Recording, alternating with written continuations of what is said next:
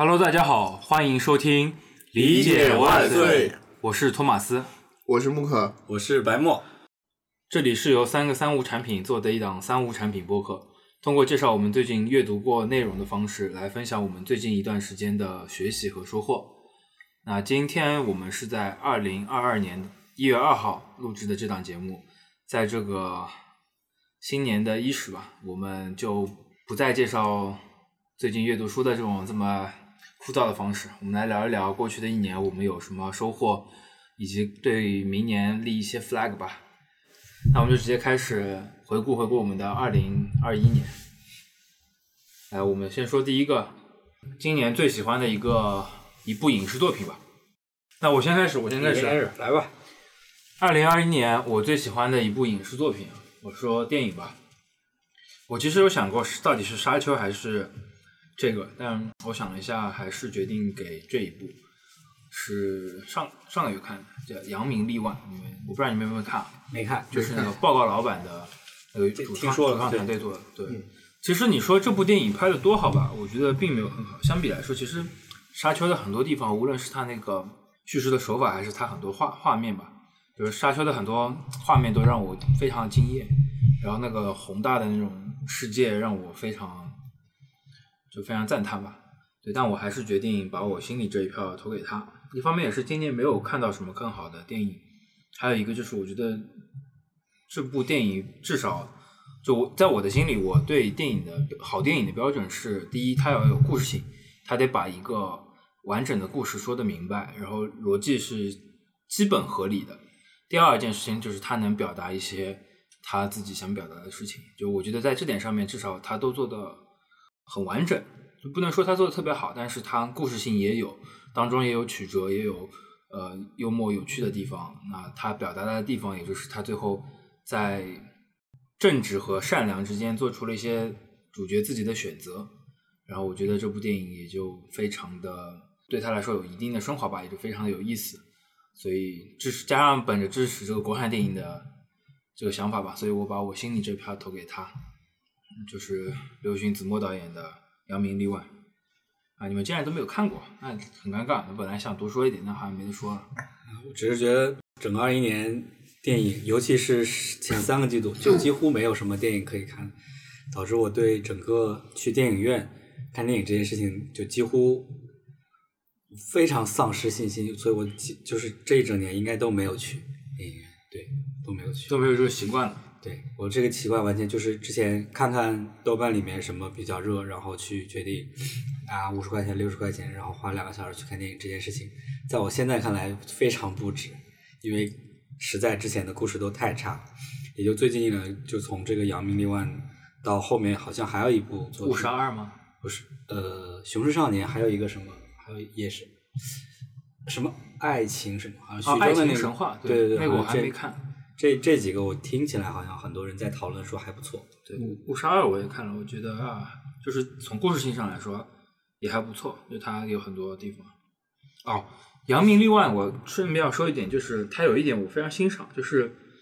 很多人很多导演都会在拍一些镜头在上面刻意的用一些你明明知道他会这么做去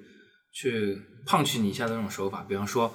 描述一个人突然在这个通道里面走，然后突然。出现一个什么鬼脸，或者看到一个什么老鼠什么东西，把自己吓一跳。通常这个画面也会让现场观众给吓一跳。但所有人其实都会知道，你走通道有可能会遇到这种东西。然后偏偏有的导演就喜欢放，我其实非常不欣赏这一点。然后《扬名立万》当中他也有这样一个镜头，但他没有刻意的直接把那个呃惊吓的这一面直接暴露在整个屏幕上面，他只是呃很巧妙的用一些，也没有很巧妙吧，就。比较含蓄的说，旁边可能有什么东西把这个人给吓到了，而不是直接把这个东西平铺的放在你脸上去吓你。至少我觉得这一点，他就没有那种故意撒狗血的那种事情。对，这个在《误杀二》里面，我就知道他会出现一个这样的镜头，然后还他妈确实出现了，让我很不爽。我每次看到这种镜头，我就非常不爽。是的，呃，其实现在很多恐怖片是反着来的，就是故意拍这种一个。持续推进的一个镜头，但是它什么都不出现，但其实让你以为对对，但那个体验你已经有了，就是你一直高度紧张的那个状态。对对对对。哎，就是一个箱子。昨天我刚把一个叫就是对手的一个影视作品刷完，然后它昨天是大结局，然后它它里面就是有一种感觉，就是好多好，它是悬疑剧，然后悬疑剧里面，嗯，在我的过往里面看到很多就是类似于说他铺垫的一些镜头或者什么，让你以为会往那个方向走，让你以为会猜中，其实上你完全都猜不中，还是比较有意思。当然也会有一些，也就是一半一半吧，有一些是完全猜不中的，有一些还是刻意在往说，因为确实是观众的爽点，他还是会往爽点和狗血点，他还是往那边去靠的。但有一些是完全国产剧里面，因为很少看到这种剧了。嗯，你说完了吗？我我只是就着这个话题来讲。啊，行吧。我今年最喜欢的电影，我想来想去，跟跟浩浩状态差不多，就是我基本上全年好像没有进过电影院去看电影，除了《沙丘》啊，《沙丘》我去去看了，而且《沙丘》我是很很晚才去看的。然后我想了一下，我在电电脑上观看过的影视作品，一定非要讲一部的话，可能是那个吧，就是 EVA 的最后一部剧场版吧。因为之前的播客当中我们也聊过了为什么，然后我觉得几个方面它都是一个很优秀的东西吧，一个是从情怀上它终结了一个从九五年开始的一个很长的一个系列，给所有人留下了一个完整的一个作品，然后之后这个安野导演就可以去开心的去拍他的特摄特摄电影，然后从制作上讲，我觉得因为中是有很多。很大胆的尝试，比如说它里面，它为了表现出这个世界是一个，呃，你想象的世界是一个你现实和虚幻想当中的世界。它打斗的时候，比如人撞到那个楼，那个楼就会像特摄电影里的那楼一样，就移动开，它不是把楼撞毁。然后那个人物被撞到那个整个屏幕边缘的时候，你会看到一个那个屏幕边缘有一个褶皱的那种效果，就有点像。楚门的世界，他最后触到世界边缘的那个感觉，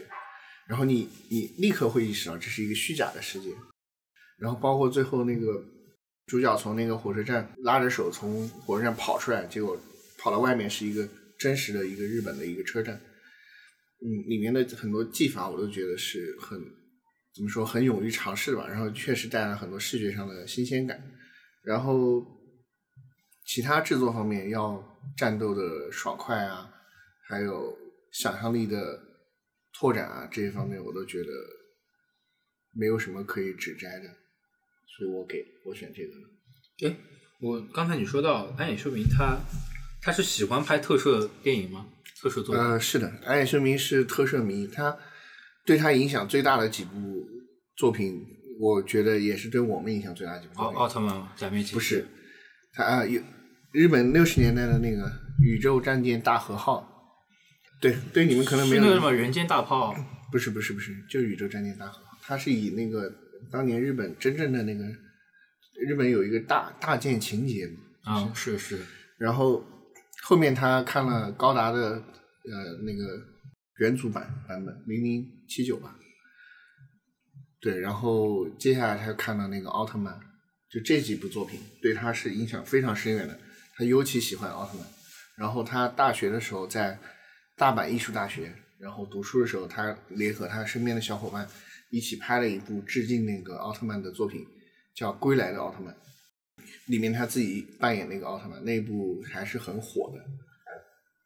所以他心中一直有一个特摄梦。然后，呃，他拍呃 EV 剧场版第三部那那 EV Q 拍完之后，他有点抑郁，就陷入抑郁症了，不知道该怎么办了。他做两件事情，一个是，呃，他去。一个是他去接受宫崎骏，因为当宫崎骏他曾经在宫崎骏那边工作过嘛，宫崎骏拉他一把，就是让他去配了那个宫崎骏那部电影叫《起风了》还是什么，嗯嗯，就讲造飞机的那个，里面那个主角的声优就是安野秀明，然后之后他去拍了那个日本的新哥斯拉，嗯嗯，就是看起来特别丑的那一部，但那部其实是 CG 做的，但是你看起来就像。特特摄一样，因为他是故意做出那个感觉的。然后接下来他会拍那个，呃，就是应该是明年上映的奥特曼，新奥特曼也是他拍。然后新奥特曼之后他会拍新假面骑士，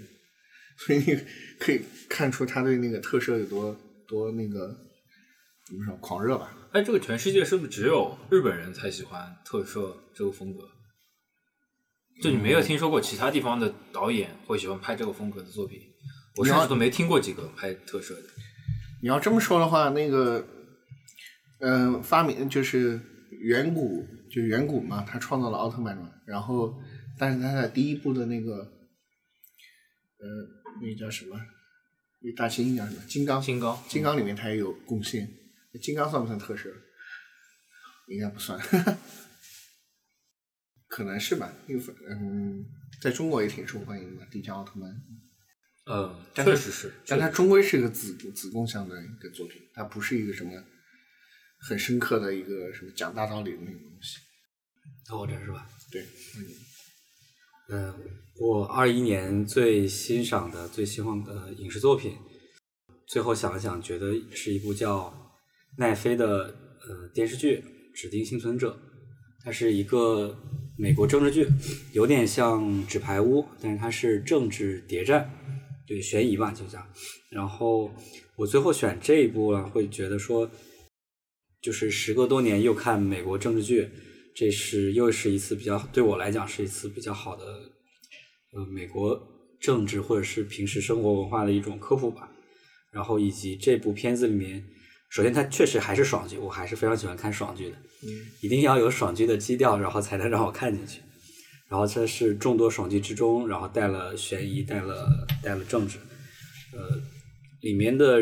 就是它大概讲的是一个总统突然不是一个普通的部长，在所有排名里面基本上是靠后二三十位的一个人，然后突然美国背景就是美国国会然后被炸，然后所有人都死了，排在他前面的人全都死了，他是第三十几个的排位里面的，就是只剩下唯一一个可选的人就是他。所以他在这这是开篇第前十分钟就在讲这样的一个事儿，然后在这个背景下，然后讲述他如何就是他本身是一个呃价值观很正的一个人，然后讲述他是如何在美国各种原本充斥谎言的 政治政治状态下，然后以这么一个正的价值观，然后带带动美国最新的一届呃可以认为是政治团队，然后解决各种问题，然后这过程里面。有很多体现这个人的价值观的坚持，还有很多呃平时过平时遇到的各种不同利益团体进行的冲突妥协，然后以及被大众怼，呃，就是这是在一个美国社会里面好像比较常见的一种现象，在这部剧里面都比较完整的展现出来。不过如果要要真的去比的话，我觉得和《纸牌屋》来讲来讲的话，还是《纸牌屋》可能更经典一些。但我们说到是二一年的话，我觉得还是这部片，在我看来给我的感受比较多，或者说让我觉得学习到的东西比较多。一个是说觉得他们的做事风格，还有他们的处理事情的案例里面，会觉得比较偏现实，比较偏真实，有一些可借鉴的地方。比如说他们如何去坚持自己的各种，不知道叫是不是叫政治观点，然后想办法把他们想推的。观点也好，或者他们推的法案也好，然后如何在 这么多利益冲突里面最终实现，这在平时工作中还是有很大的借鉴价值的。我我个人非常推崇这一点。嗯。然后以及他们的嗯演讲文化之类的，也都是大概也是在这刚刚我说讲的这件事情路数之上，就是他为了说服别人，或者是向几亿的人民去推推荐一个解决方案的时候，怎么去。从精心策划，就是怎么从零开始精心策划到最终的执行，以及过程中的出错，然后最后怎么解决掉这些东西，我觉得都很有现实当中的借鉴意义。对，所以我觉得这部剧带给我的收获里面最大的一点是我从中学到学到了很多东西，可以用在工作当中。这是我想说的这部剧。然后，当然抛开这里这里之外，刚刚说到这就是一部爽剧，爽剧，所以。可以让你让我在一个下午五六个小时就看完一季，基本上追了三个礼拜就能把三季都追完。然后对对，然后推荐大家去看一下。如果你看过，应该有应该有。如果你看过《纸牌屋》的话，你比较喜欢这类型的政治片的话，这部片应该也不错。然后这里面还有华裔演员那个 Magic Q，然后他在里面呃武打，还有就是。逻辑分析什么的都里面也有很重的，应该是一个很重的呃叫什么配角。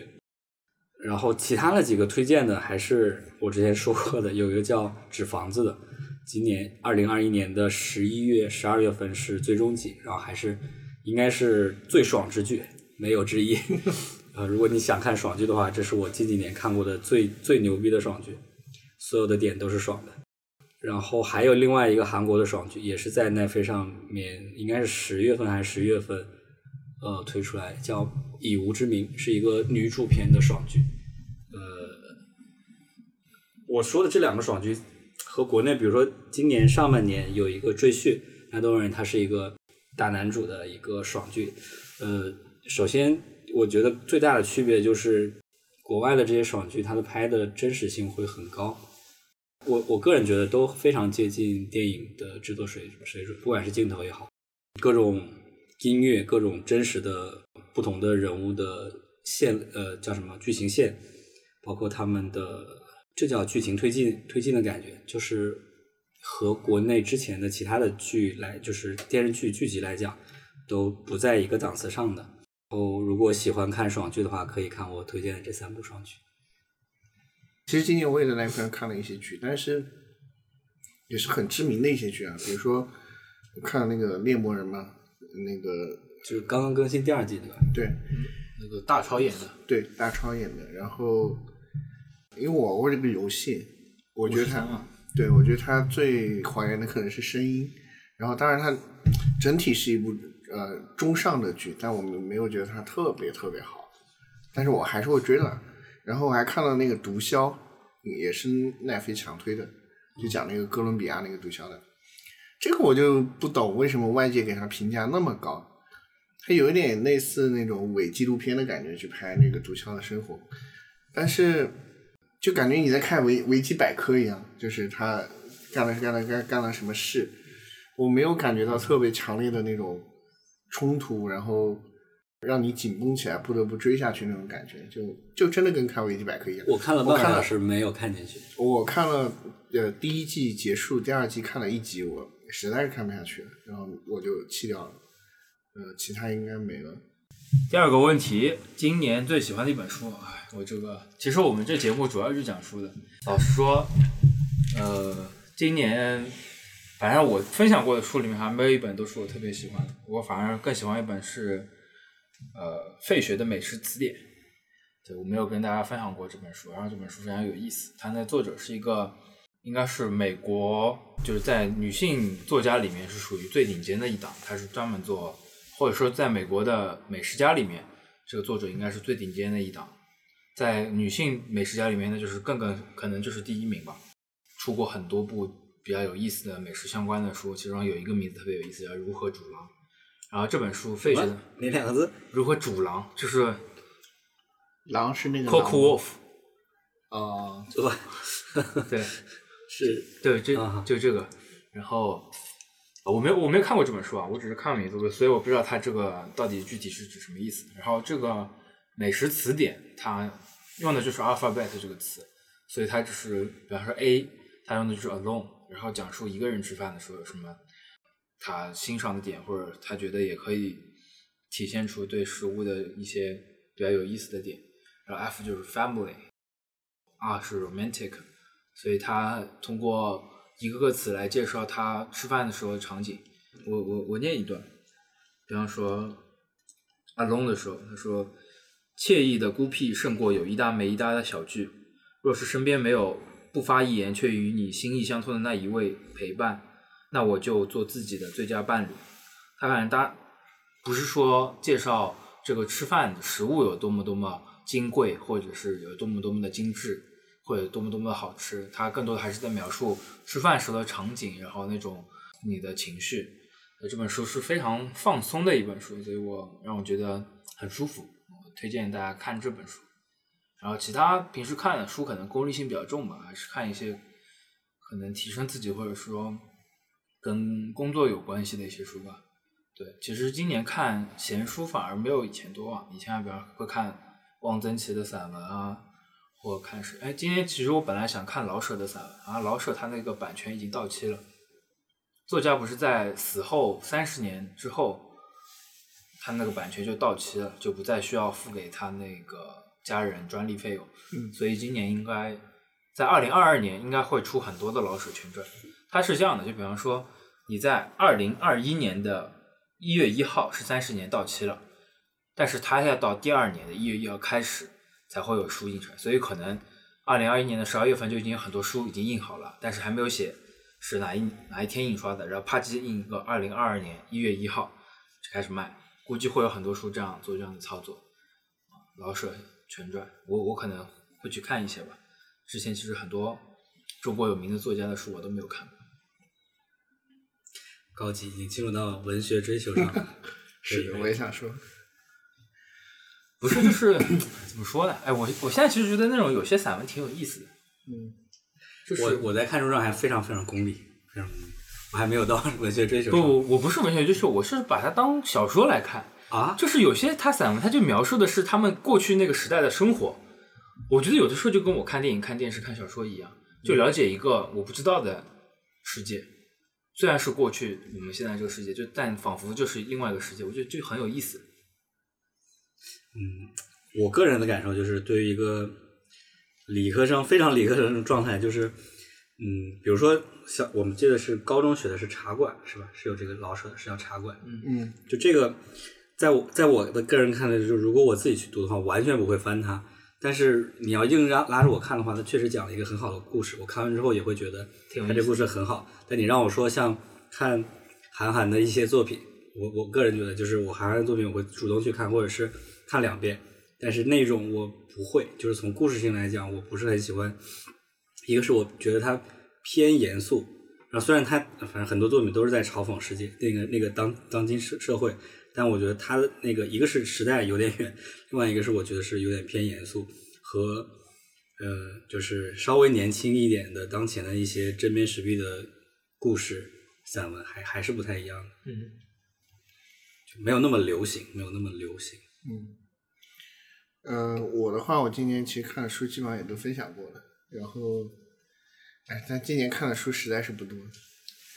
然后可能最喜欢的一本书是曾经分享过那个蛤蟆先生去看心理医生吧。我觉得最喜欢他是因为我觉得这个书确实对我，不管生活还是工作当中，突然跳出来审视自己的情绪是很有帮助的。就是当你在工作当中产生一些跟跟同事或者跟，跟其他部门的人对接的过程当中，可能发生一些不愉快的事情，这个时候你会有一些本能的反应，比如说呃质疑啊，或者愤怒啊，或者是抑郁啊这种状态。这个时候你跳出来，呃，想一下这本书里讲的，可能这个状态其实是你本能的一个反应，它不能真实的解决你当下的问题，然后对你本身也是只有好只有坏处没有好处的，所以我推荐这本书。对，然后呃，书的内容我也不多做介绍了，如果大家感兴趣，可以回去重新听一下《理解万岁》第四期，呃，我分享的部分。我这边分享一下，我觉得二一年最喜欢的一本书，还是给到呃日本一个叫山崎亮的《社区设计》这本书。嗯，我想了想，就我我想想今年看的那本书，虽然我不是一个很很快看书的人，然后但今年比往年对我来讲还是看了更多的书的。但是那些书里面，我个人觉得真正对我有非常大的，就是觉得学到了很多东西，然后会会改变一些行为的。我看书一直都有这个目的，就是一定要让我觉得我能改变一些东西，我才会去看的。然后也就两本书数来数去，一个是这个设计设计，还有一个是之前看那个思考快与慢。我确实因此在很多场景下会去想我的两个系统是怎么去运作的，然后来调整我要做什么。呃，然后但这本书叫《设计设计》里面，呃，有这种给我感觉是让我开了一个就是思路吧。嗯，在做社区相关的产品里面，嗯，有很之前有很多的很多的，就是或者叫大佬大牛，他们分享过一些他们的想法，他们对社区的产品的看法。有些人会把社区产品描述成这是一座城市，有些人会把它描述成这是一个游乐场，也有些人把这个社区的产品模型描述为偏经济学的供需双面市场的一种模型。呃，然后这本书里面，它是是它它的角度是从我我个人形容它叫，比如说叫人文关怀也好，或者叫真实普通呃生活中会发生的呃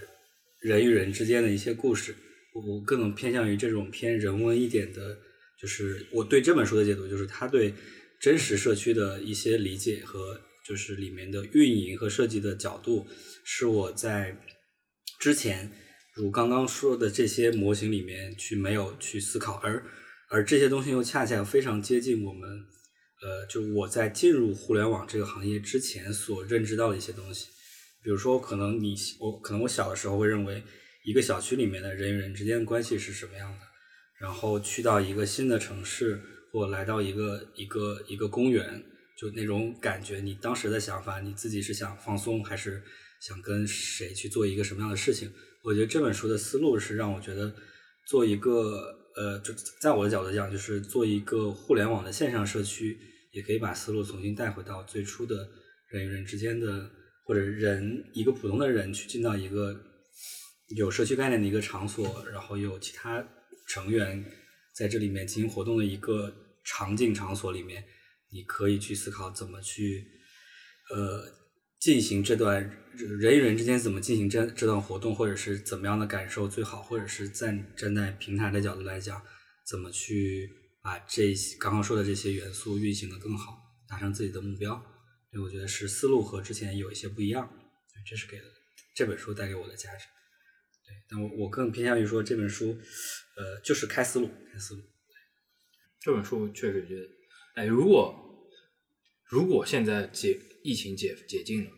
你有没有想去看山崎亮的那个？是鹿儿岛还是他那个第一个岛是什么？什么岛？我也记不得了，那些名字都都有点怪。还是什么？我没看过这本书。哦，兵库县的什么什么，对对对，是吧？是这个县，对对对对，叫什么？我有点忘了。对，我一下想不起来。如果有机会，说不定我还挺想去看一看，他他那个百货大楼到底怎么样？嗯，还有那些公园什么的。嗯，别别是他一通吹逼，现在其实并不这样。啊啊！不过我觉得你谷歌地球就能看一眼。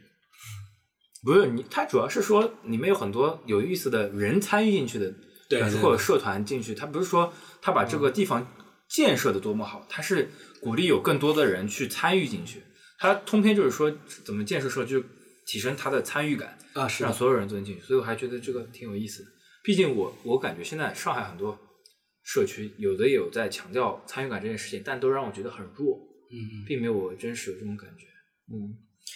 对，嗯，我就想说那个就是里面就是他他把一个荒郊野岭，我可以理解为荒郊野岭的没有人。去去的一个公园，然后在我看来，我经常也会去到这样一个公园。然后他去想办法怎么去提升人流量的时候，第一个思路是去看看，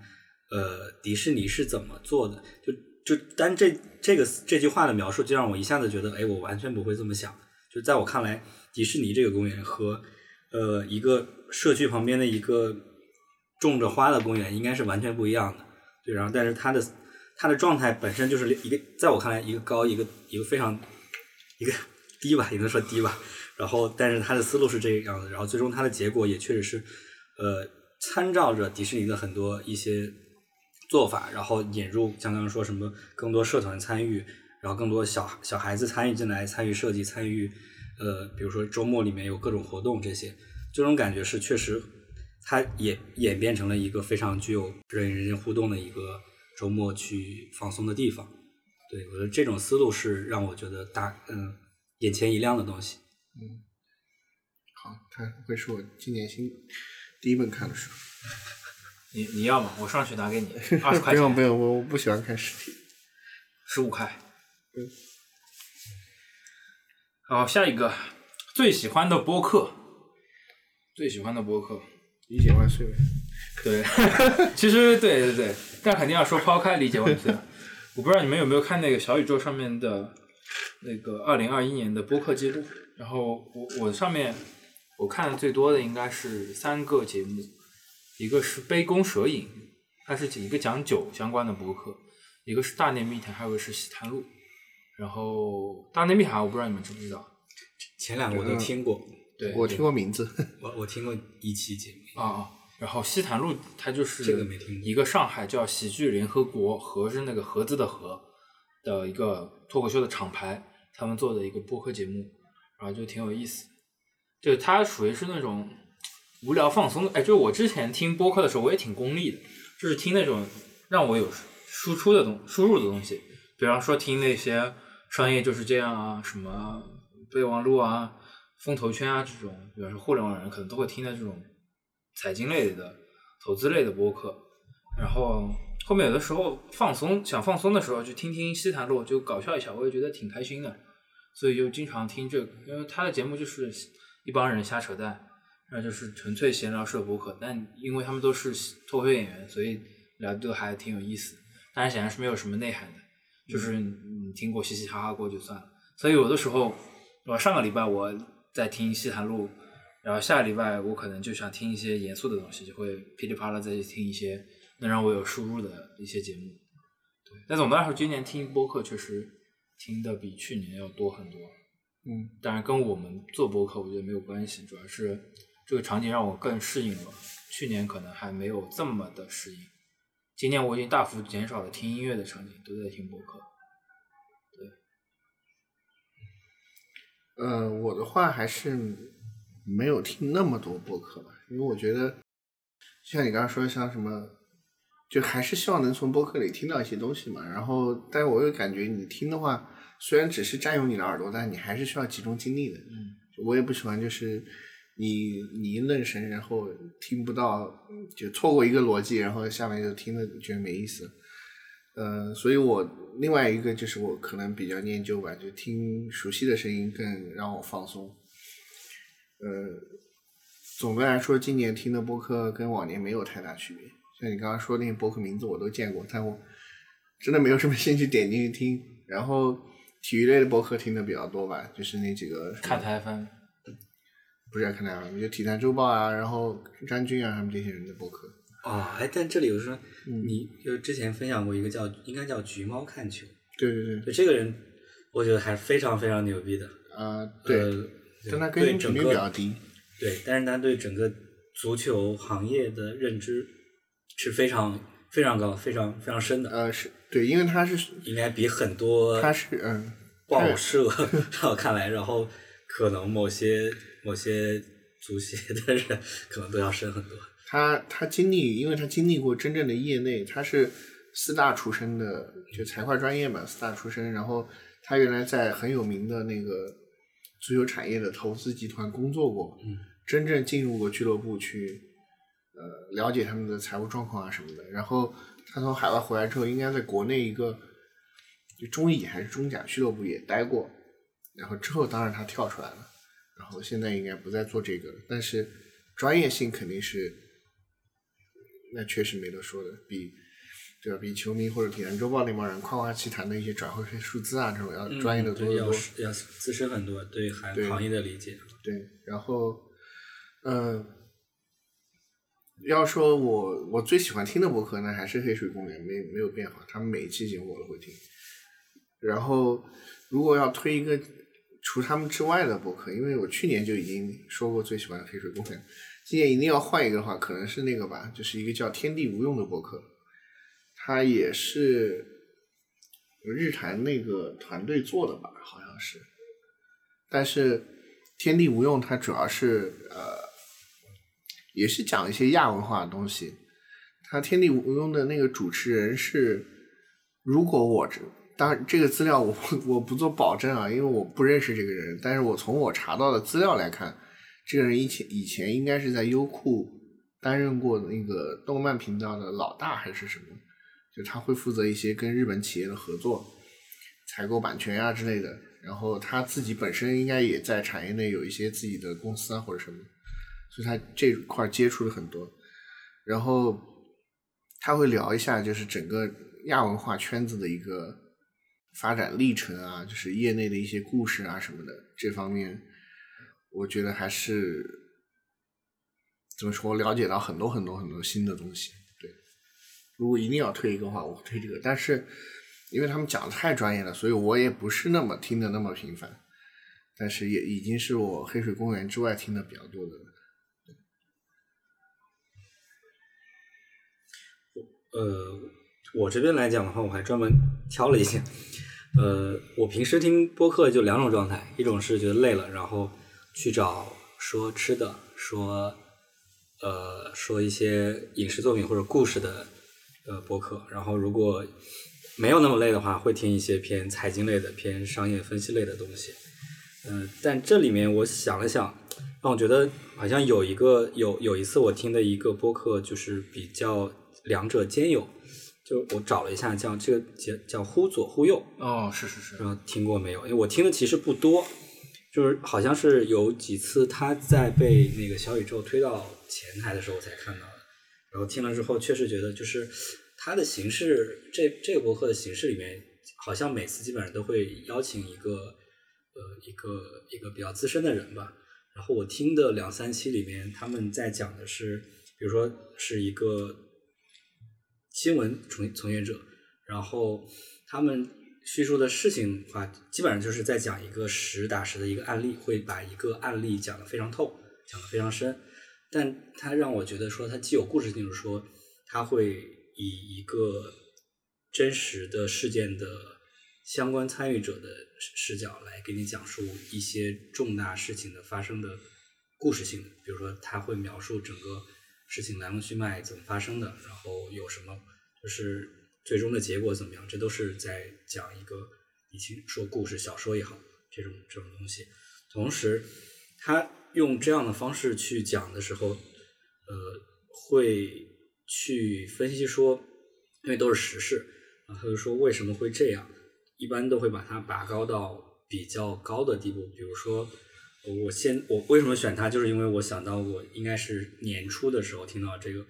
大概讲的是一个呼呃，应该是内蒙古鄂尔多斯那边小城的一个杀人事件。应该是杀了很多人，然后这个讲述的人是就是一个新闻从业者，呃，他是应该十几年前去跟了这个报道，然后故事讲完之后，然后同时他们就会分说为什么那个年代会有这些故事，会发生这样的事儿，就他会把它冠以为整，就是从宏观的角度来说，那是一个整个中国在几十年里面一个城市化里面的一个缩影，尤其是在西北方的这种这种，尤其是在内蒙古这种一个资源型城市里面会发生的事情，就是当很多事情发展的太快，然后又比较畸形，来钱又来的很快的时候，就会发生各种因为公平也好，因为一部分人先走先先先进步了，另外一部分人没有承接得上，会发生各种奇奇怪怪的事情。对，所以就是故事性也有，然后对整个事件的宏观的看待视角，然后对它的嗯背后叫什么主要原因的剖析都比较深，所以这个让我觉得嗯是值得大家去看一看的，听呃听一听的。嗯，对，然后平时听得多的，嗯，我刚刚说的也是有吃的有喝的，然后一些商业分析的。哎，那个就是有有三个女生在讲的那个，好像叫什么随机波动，好像不知道有没有听过。哦，是是是，这个就，我觉得听很多时事的话，感觉这个是不错的。他也会会紧跟热点，然后去找一些对于这个热点解读比较相对比较资深的人去聊这些事情。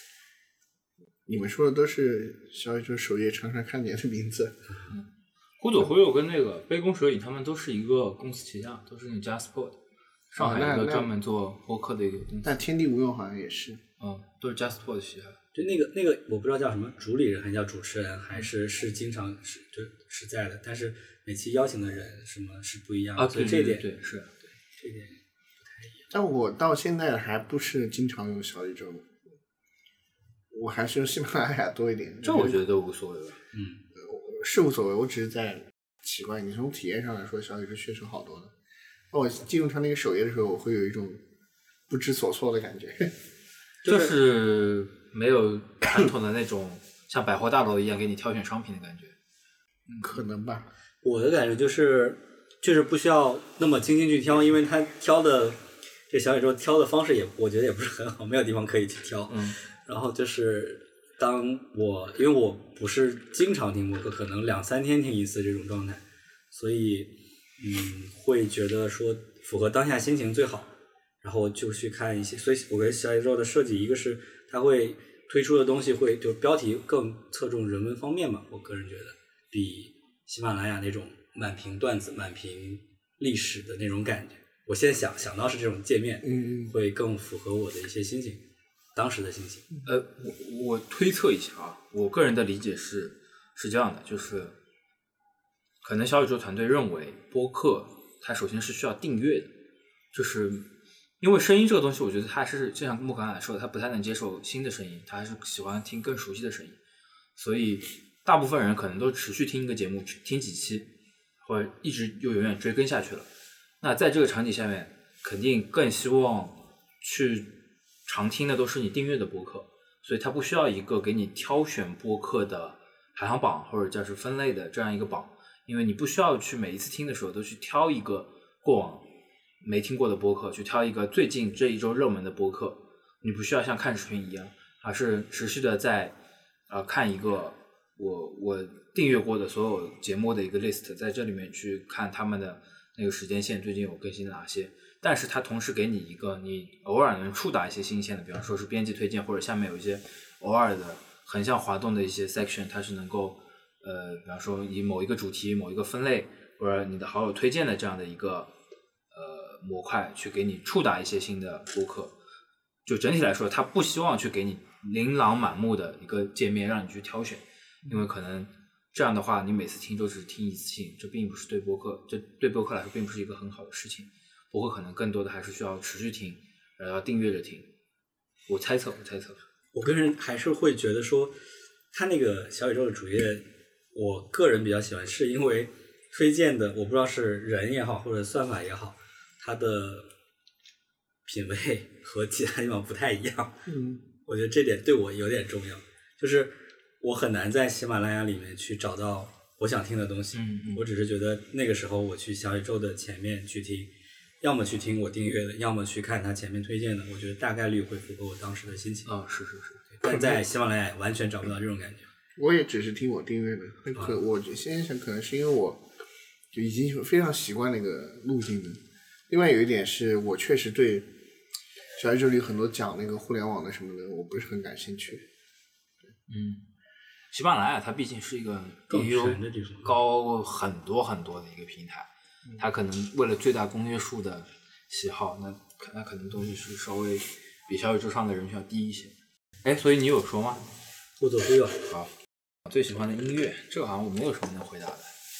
你还出这个题？哎我就买随便说一下吧。这哎，就单说一首歌完了，跟真真的说不出来。就今年，我不知道是不是这两年我年纪到那个点了，这是我我开始不太听新歌了，就开始去听老的一些人。比方前两年我突然就开始喜欢听李宗盛，然后今年莫名其妙狂听了很多周杰伦的歌。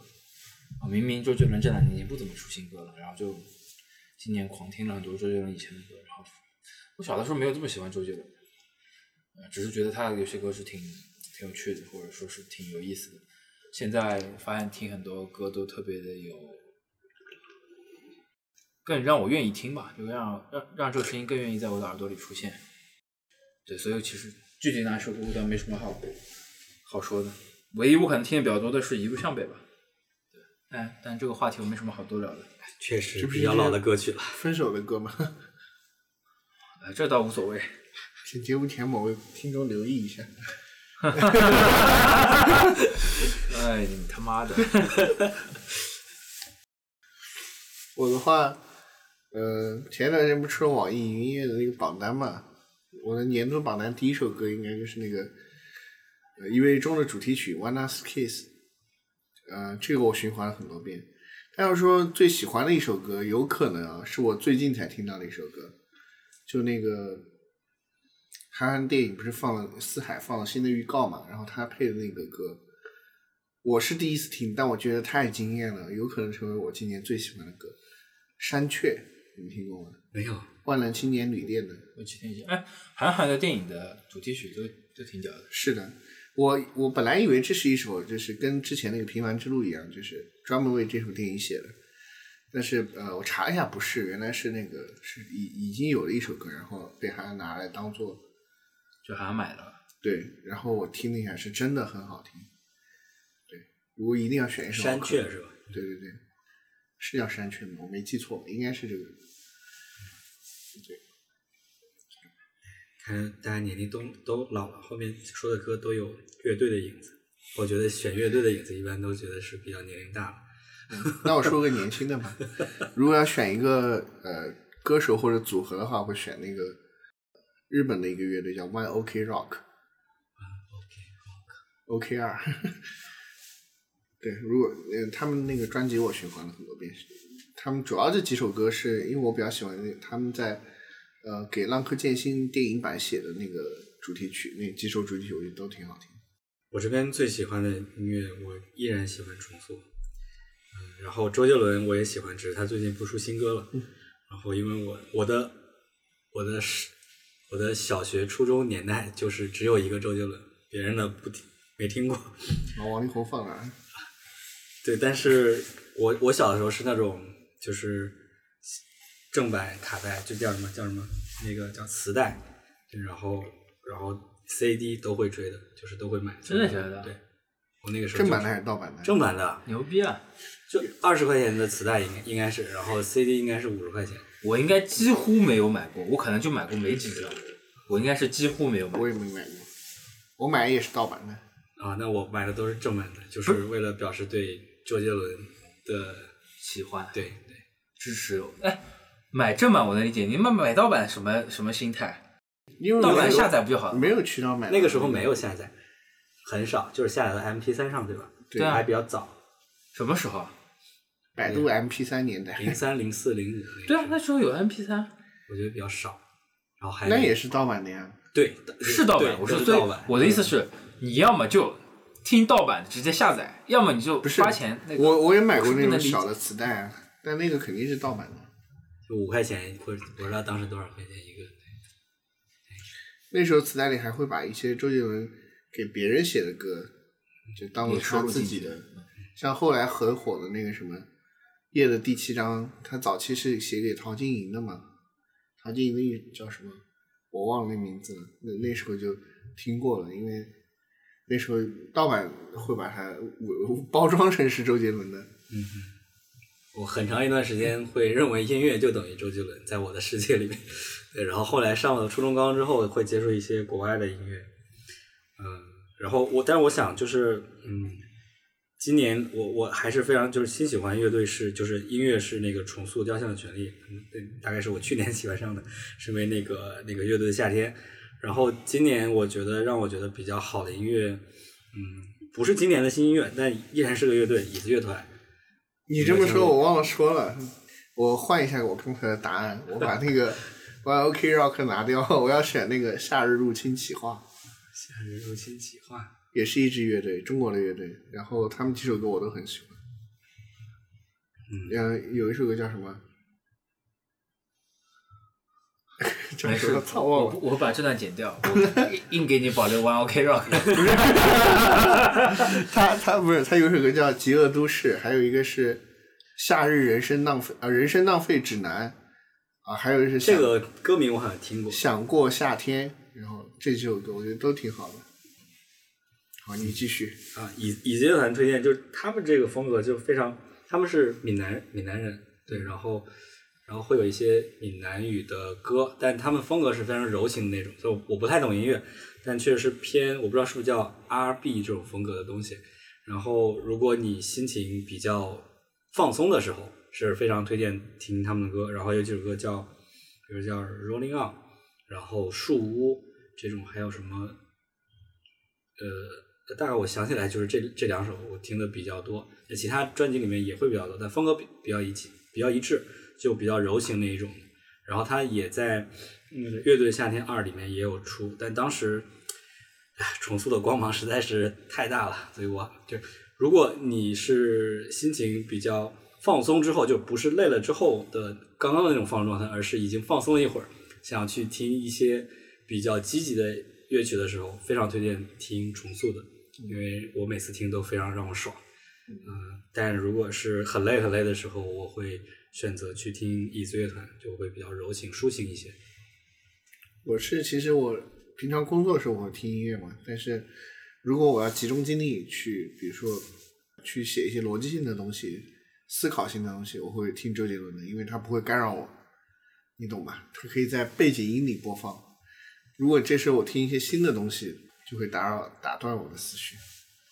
哎大家都老了，都开始听乐队了。听说那个你知道，就是乐队的夏天虽然比较火，但是它火在了就是很尴尬的时间点。就是我说喜欢他的对，然后嗯我说喜欢他的人群的年龄基本上比较偏大，嗯，对小朋友看的比较少。小朋友现在都喜欢虚拟偶像，对，但我但我其实觉得他们挺惨，就是火的时间点，然后不能办演唱会。对，就刚对，然后之后就是其实喜欢他们这波人还挺有购买能力的，啊，对对，我觉得真的挺惨的。开不了。比以前好，比以前好。对对，还是比以前好很多的。我我前几天听那个，就是喜剧联合国那，就做西坛路那两个播客，他们跟刘飞在刘飞那三五环里面录的，说早些年啊，哪怕是效果的厂牌录的脱口秀，那种商业，呃，应该是一百八十块的门票，可能他妈一晚上卖出去十张、二十张。早些年的时候，压根就就是那时候脱口秀第二二季可能正在放或者刚没放，其实那时候应该已经挺火的，左摇大会什么已经放了好就，但那时候仍然一百八十块可能都卖不了十张二十张，就非工作呃非那个周末的情况下面，所以那个时候可能我们为文化演出、文艺演出这种付费的习惯确实还挺差的，不像这两年，你无论是去 live house 还是去看线下的各种表演、看话剧，我现在看话剧的好多，对我觉得都都比以前好了，是欣欣向荣，我觉得。会不会是啊？我觉得应该是在往前走的。就我个人就是那个你刚刚说那个年代，应该比如说可能是一一年左右，呃，不是，可能是一五年左右。就是我说如果再往前数个三四年，比如说一一年、一二年那个时候，那个时候我大概刚毕业，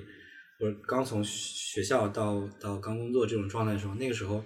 还是对于呃这种讲脱口秀的节目里面，还是郭德纲应该还是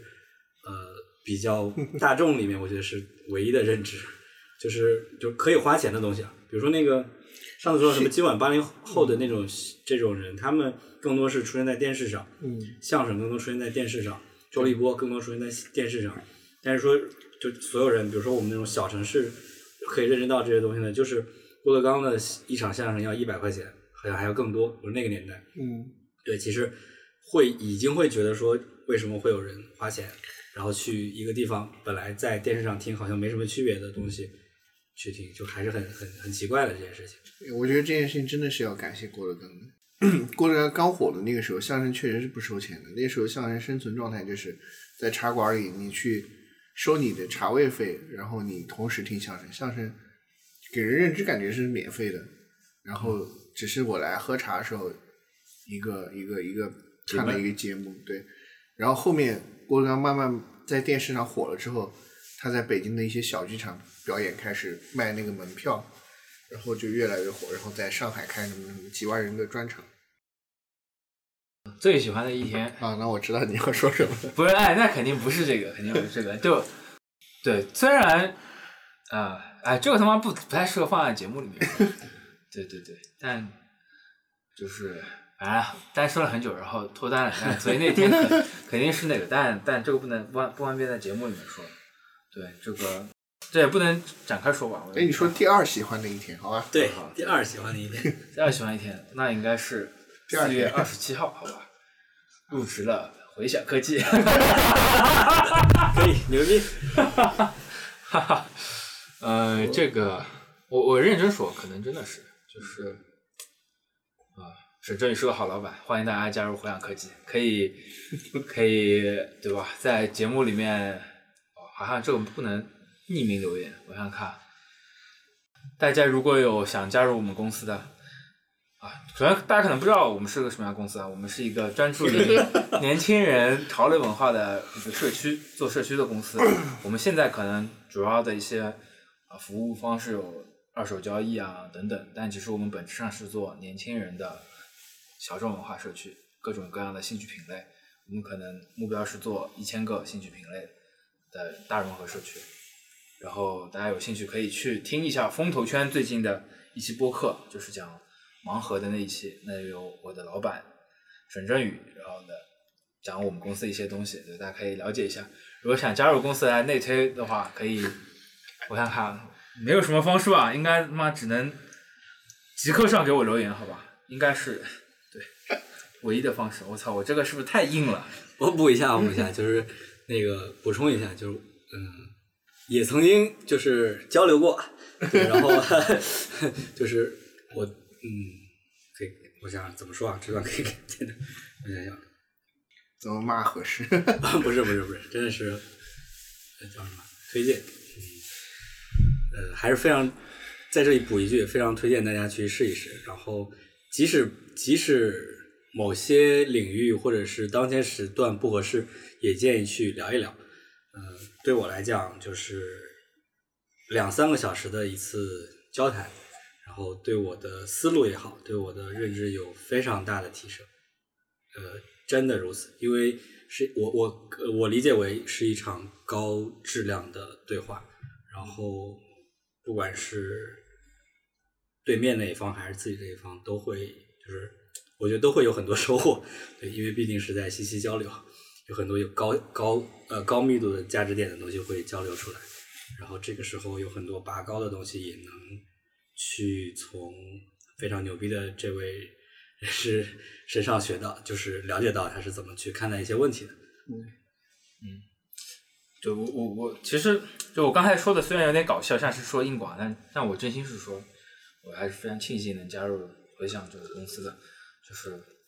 就沈振宇这个人极具人格魅力吧，就是他特别真诚，就真的特别真诚，你没发现任何没一个老板跟你在那边每天，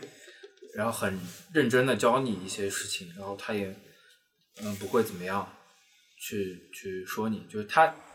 如果有批评你是真的没有做好，然后他是纠正你，但并不是单纯的在骂你。而且他几乎我我觉得是没有在骂人的。对我我反正没有见到过，可能有的人会觉得以为，但我确实觉得他单纯就是在交流一些业务。我觉得他是从来没有骂过任何一个人，然后呃很认真的去指导每一个同事，然后任何人去找他交流，他都是很平等、很平等、很坦诚、很开放的。然后这人又特别聪明，所以我觉得很庆幸。然后想了一下没有办法，那我只能把我的邮箱留在 notes 里面 啊，大家有兴趣的话可以通过邮箱跟我联系，对吧？当然我估计这个节目呢也没什么人，其他人会听到，其实听到的人一大半都是我们的亲友啊，他应该甚至很多是我现有的公司的同事。希望大家不要误会，我是在邀功，我单纯是认真的这么说啊。对，所以可能也不会真的收到邮件。大家如果有的话，可以来聊一聊。我们公司正在招人，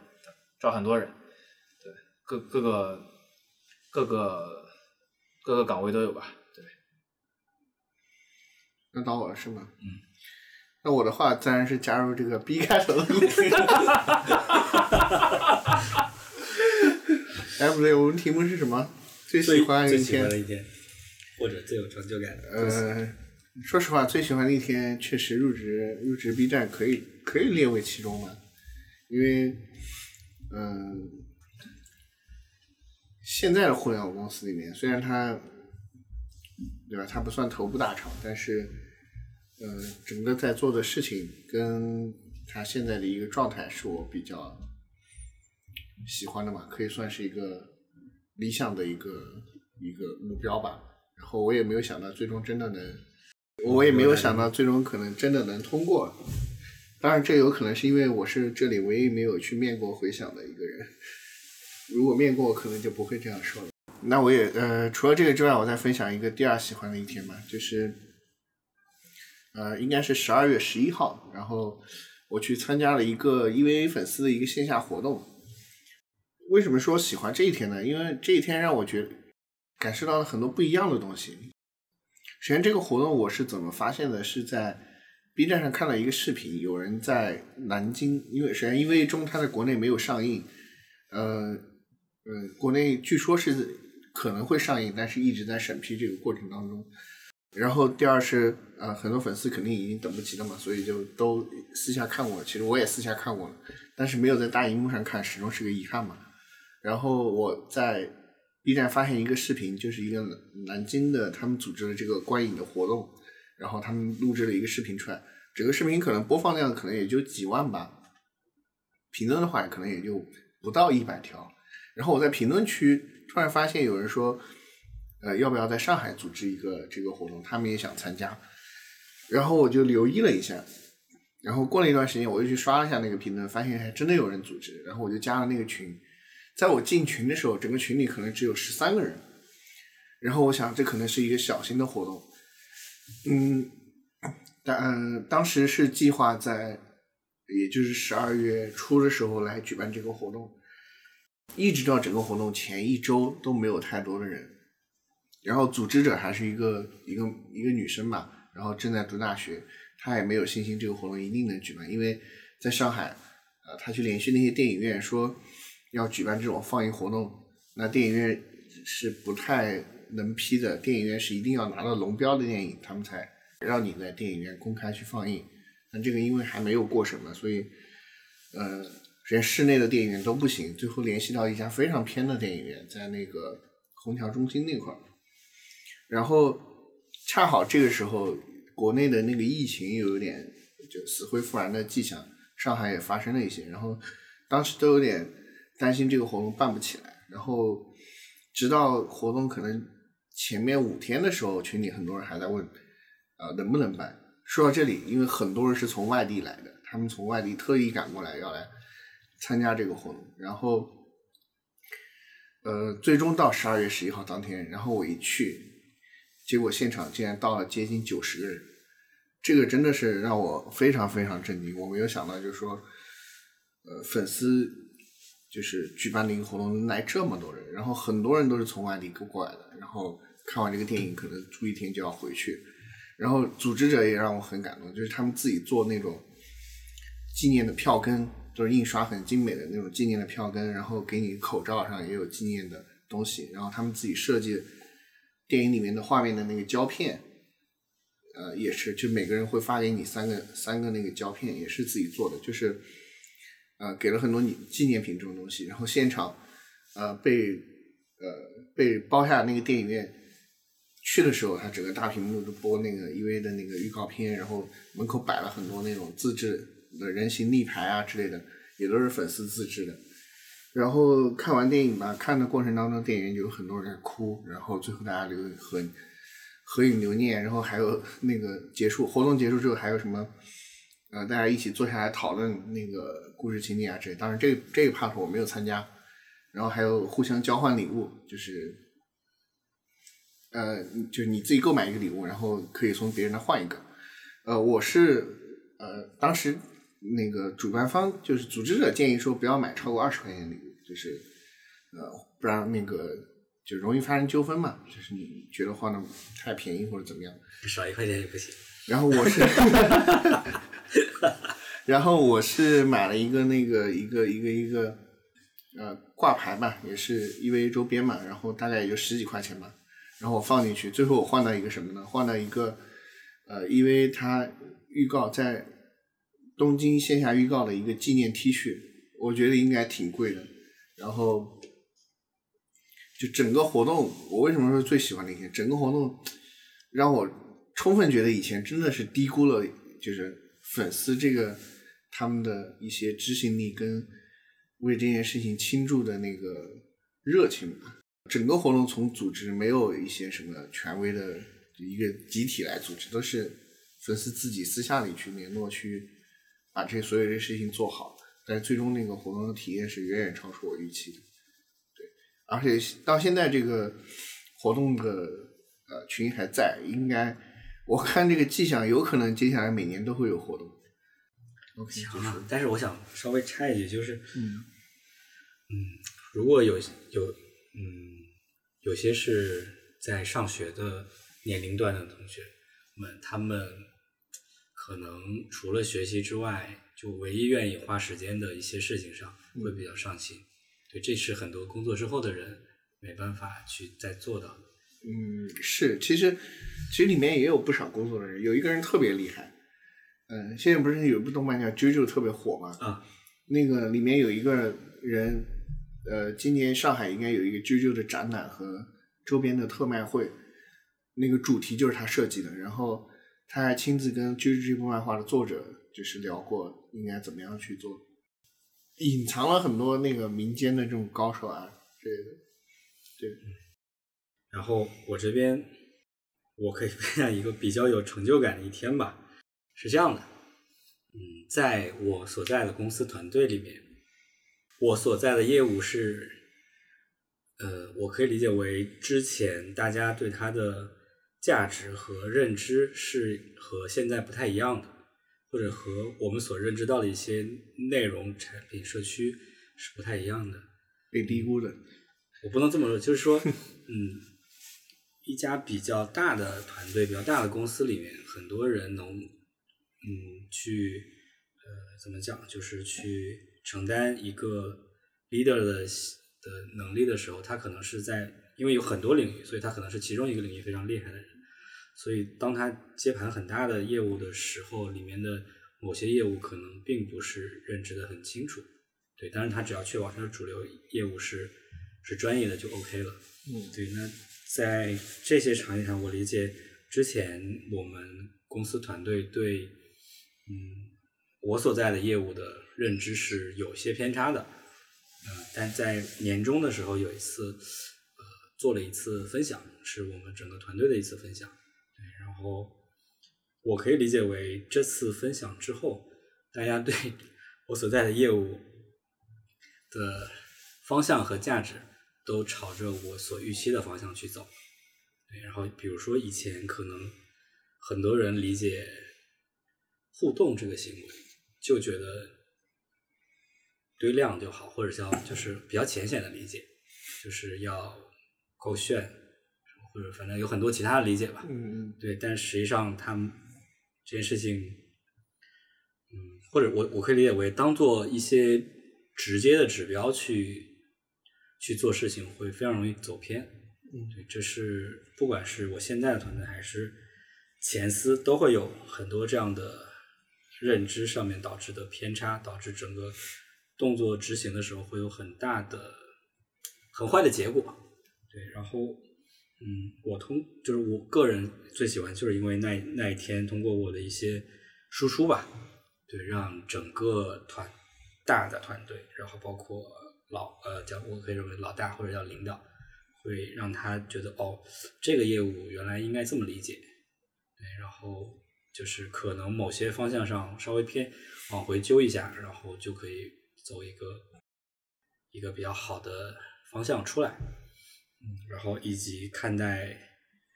就是这个业务的竞品应该是谁，也应该看得更清楚一点。对去过的最有意思的地方，我没有，这一年都没出去，没怎么出去。我去的是上海市内的，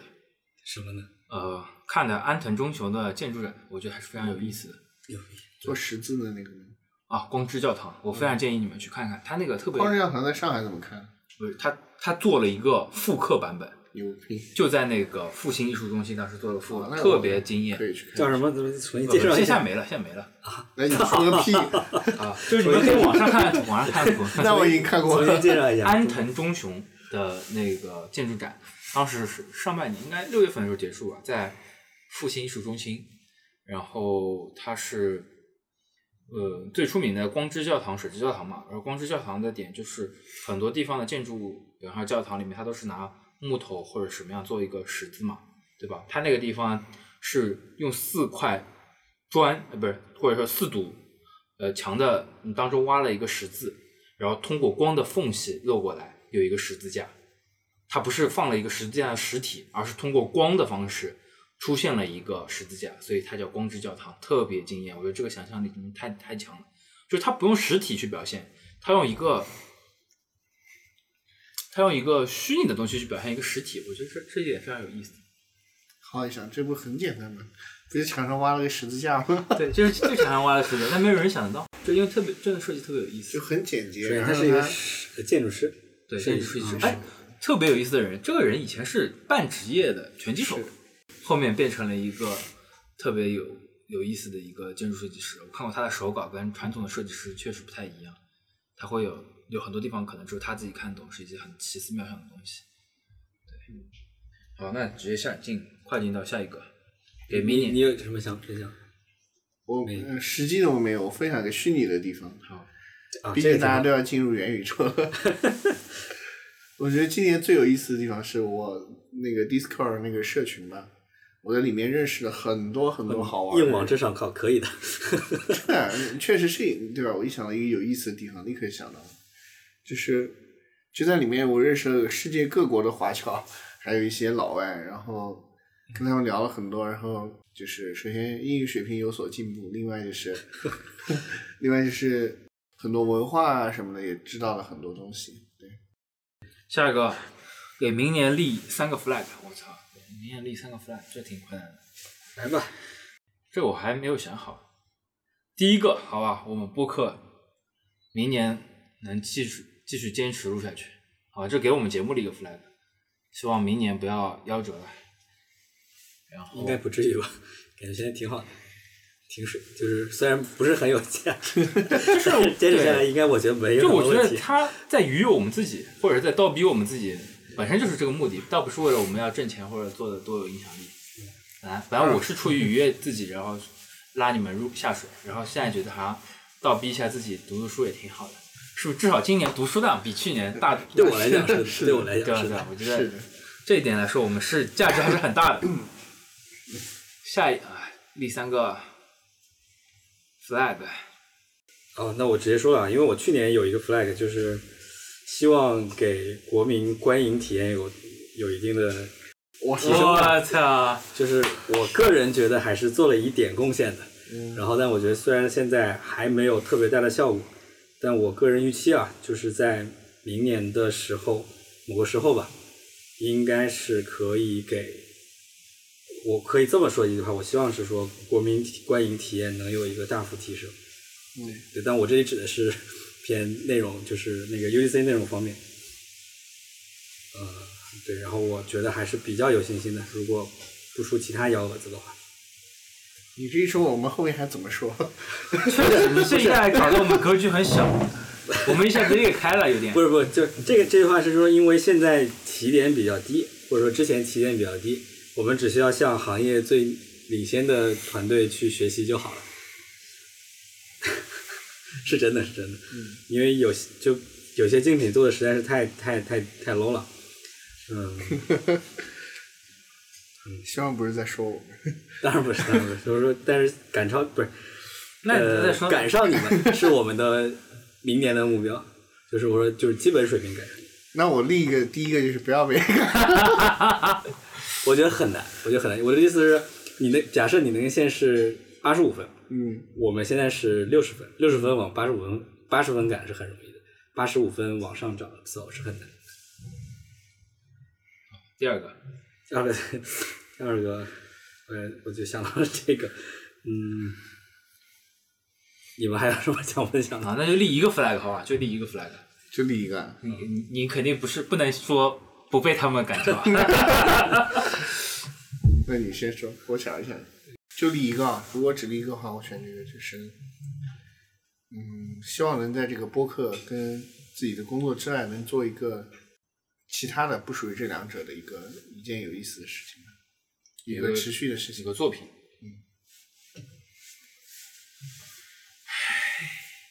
挺尴尬的。我突然一下子有点尬住了。